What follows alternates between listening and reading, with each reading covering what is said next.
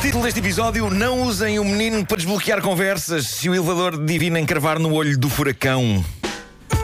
Se é juntar Marco. tudo o que tens, juntaste na BIM e puseste em temperatura varoma e Sim, pumba, sim, disparaste. sim. Bom, para começar, eu não quero embaraçar ninguém, mas antes de mais tenho de contar-vos algo que a minha irmã me contou ontem. Ela estava a jantar num restaurante com o namorado, o Luís, e eles eh, perceberam que numa mesa ao lado estava um casal, um rapaz e uma rapariga, eh, e provavelmente estavam ainda a conhecer-se. Eh, e diz a minha irmã, ela ficou com a sensação de que o rapaz me estava a usar, a mim, como desbloqueador de conversa. Oi? Uh, ela não quis ouvir ativamente a conversa, mas é normal que quando o nome do irmão é proferido é impossível não ficar atento. E a rapariga parece que era espanhola e não fazia a mínima ideia de quem eu era, mas. Diz a minha irmã, o rapaz, o rapaz era meu fã, aparentemente, e estava, estava a introduzir-me à força naquela conversa e naquele jantar. Ele estava a contar à rapariga piadas que eu tinha dito aqui de manhã. Ah. Uh, e, e estava a tentar explicar uh, à moça a história da mula da comédia. Ah, ah, ok, isto ok. muito ok. provavelmente estava a tentar falar espanhol também. E Talvez, ele mencionou uma talvez. coisa de que eu me esqueci de dizer: que essas piadas normalmente são ditas a esta hora com o apoio da FNAC. Não. Ah, não, não, isso ele não disse, mas, mas ainda bem que o disseste. bem. Ainda bem que o disseste. Um abraço ao pessoal da FNAC. Ahm, bom, isto leva-me a fazer aqui uma recomendação. Pessoal, eu fico super honrado de ser usado como combustível para conversas em dates. Não estou inteiramente certo se na prática será boa ideia. Eu nunca me traria à baila se estivesse a tentar engatar alguém. Achas que não, não compensa o Não, é, risco? eu falava de música, de natureza e do mar, não de Nuno Marco, ainda por cima, tentar explicar a uma pessoa de outro país e de outra Claro. língua o que sou e porque digo que sou uma mula da comédia. E não queres ser conhecido por Uau. mula em Espanha, não é? Exato, não, não. Mas pontos pela coragem e boa sorte com isso, amigo! Bom, eh, e agora a ordem do dia, com a ajuda do meu assistente, Olá. Olá, Pedro. meu Olá. assistente, filho e pessoa que pegará em tudo isto quando eu me retirar. Pedro Galvão. Marco. Vamos a isto. Bom, eh, no capítulo Grandes Ideias para a Humanidade, temos então o transeunte que foi entrevistado na América, em Palm Bay, na Flórida, sobre o furacão Dorian, que é assustador e, como vocês sabem, tem estado a fazer estragos. E no meio da desgraça há pequenos focos de luz, e um deles é claramente este senhor que foi entrevistado por um canal de televisão e as ideias que ele comunicou ao jornalista desse canal como sendo coisas que o exército já devia estar a fazer para acabar com o furacão. E estas ideias tornaram-se rapidamente virais e vocês já vão perceber porquê. Pedro, importa-se de ler a primeira sugestão que este senhor fez para combater o furacão? Porquê que a Marinha não vem aqui largar gelo nas águas mornas do mar para que o furacão passe a andar mais devagar? Olha, claro, realmente, como é que ninguém Claro se que lembra? Isto, faz mais sentido quando é dito por um jovem de Sim, 10 sim, anos. sim, sim, sim. Mas na verdade foi dito por um senhor para aí de 50. Mas é esplêndido, ainda por cima é o tipo de ideia que, enquanto a Marinha não chega, os habitantes locais podem organizar-se para ir fazendo.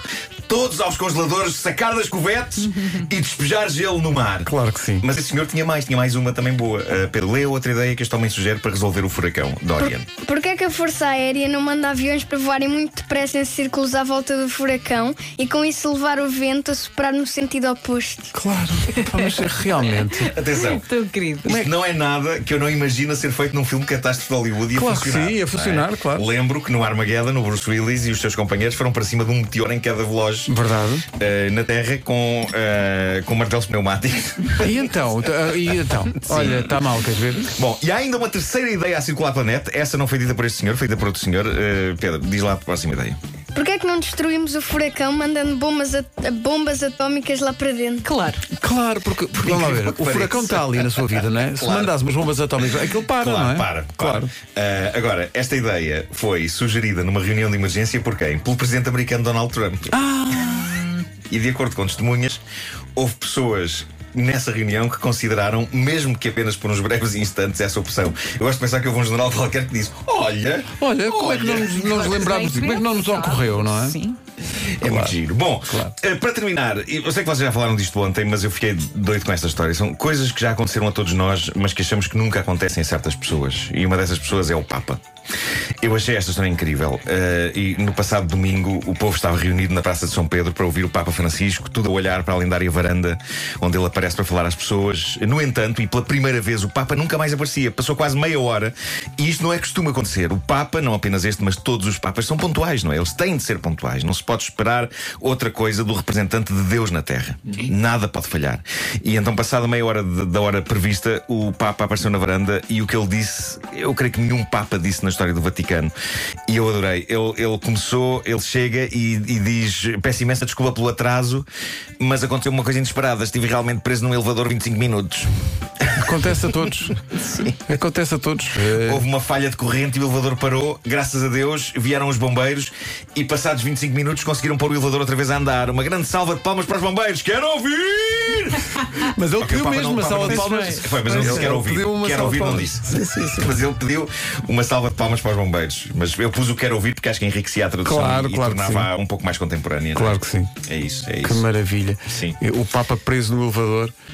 E as pessoas à espera, já a especular, é um Sim, problema de saúde, mas nunca mais vem. Desbloqueador de Recordo-me. conversa usas com o Papa no elevador. Ontem, quando, Cá estamos, não é? quando o Vasco falou nisto, o Pedro disse: é estranho porque para baixo todos os santos ajudam. Pois é. Mas ele se calhar também estava a subir, não é? Eu acho que ele devia ir a subir lá Vai, para. vai subir que a dele lá em Claro. cima. É lá em cima. pois é. O Homem Mordeu o Cão foi uma oferta FNAC, onde se chega primeiro a todas as novidades.